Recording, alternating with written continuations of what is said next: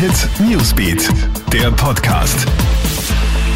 Hey, ich bin Michaela Mayer und das ist ein Update für deinen Montagmorgen. Statt zum Hausarzt gleich mal in die Spitalsnotaufnahme. Ärzte kritisieren jetzt das Verhalten der Millennials, der jungen Österreicher.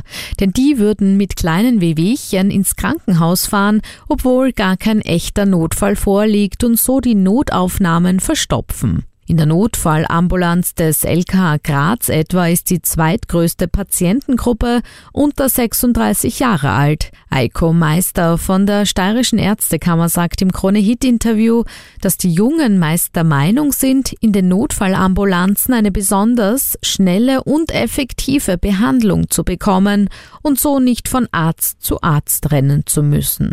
Die FPÖ stellt heute ihren Historikerbericht zur Aufarbeitung ihrer Parteigeschichte vor. Die Veröffentlichung wurde ja mehrmals verschoben. Eine Kurzfassung, die im Sommer präsentiert wurde, ist auf scharfe Kritik gestoßen. In Auftrag gegeben wurde der Bericht ja als Folge der NS-Liederbuchaffäre rund um die Burschenschaft des niederösterreichischen FPÖ-Politikers Udo Landbauer. Die Studie soll die Geschichte des dritten Lagers aufarbeiten und auch dunkle Flecken der von früheren Nationalsozialisten mitbegründeten Partei beleuchten.